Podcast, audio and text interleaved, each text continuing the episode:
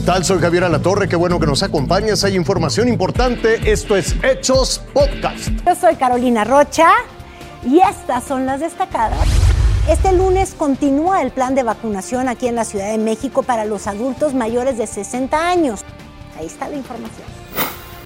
Serán las alcaldías Miguel Hidalgo y Azcapotzalco, donde este lunes 8 de marzo arrancará la fase 3 del Plan Nacional de Vacunación para Adultos Mayores en la Ciudad de México. Busca vacunar a 165.556 adultos de 60 o más años residentes de las alcaldías de Miguel Hidalgo y Azcapotzalco entre el 8 y el 16 de marzo. En Miguel Hidalgo, la vacunación arrancará el lunes 8 y concluirá el 14, mientras que en Azcapotzalco iniciará el próximo miércoles 10 y terminará el 16 Lucero Rodríguez, Azteca Noticias.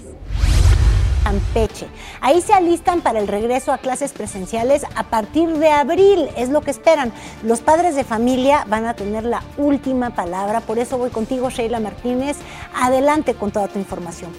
Así es, cada vez está más cerca el regreso a clases presenciales en Campeche. Y aunque el presidente de la República durante la conferencia matutina propuso que se retomaran estas actividades de manera presencial en el mes de abril, son las autoridades educativas de Campeche que dijeron que esto va a depender de los resultados de las consultas que serán aplicadas a partir de este lunes 8 de marzo y durante toda la semana de manera aleatoria y con formato virtual a 664 tutores de los más de 2.000 que conforman el padrón del nivel básico y media superior de obtener resultados favorables y mantener las condiciones adecuadas. En el mes de abril ya estarían regresando a las aulas de clases los más de 250 mil estudiantes de todos los niveles educativos en Campeche y con esto seríamos el primer estado en retomar las actividades presenciales en todo el país.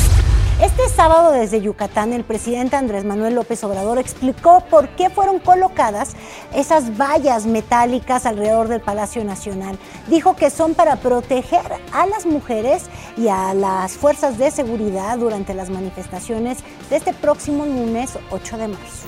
No queremos que haya heridos de las fuerzas de seguridad pública ni queremos que las mujeres que protestas protestan eh, usando este derecho también eh, salgan eh, afectadas.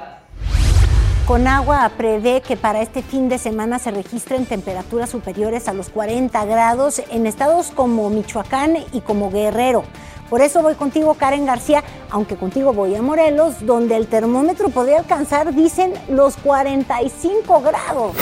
Efectivamente, durante los últimos días se han registrado ya altas temperaturas aquí en la entidad morelense. De acuerdo al reporte estatal de protección civil, hemos alcanzado ya 41 grados centígrados en el municipio de Jujutla, al sur de la entidad morelense. Sin embargo, se estima que todavía esta temperatura pueda llegar a aumentar debido a la onda de calor por la que estaremos atravesando, siendo lunes y martes los días más calurosos. Ante esta situación, autoridades de protección Protección Civil hacen un llamado a la población a mantenerse bien hidratados y a no exponerse a los rayos del sol de forma prolongada.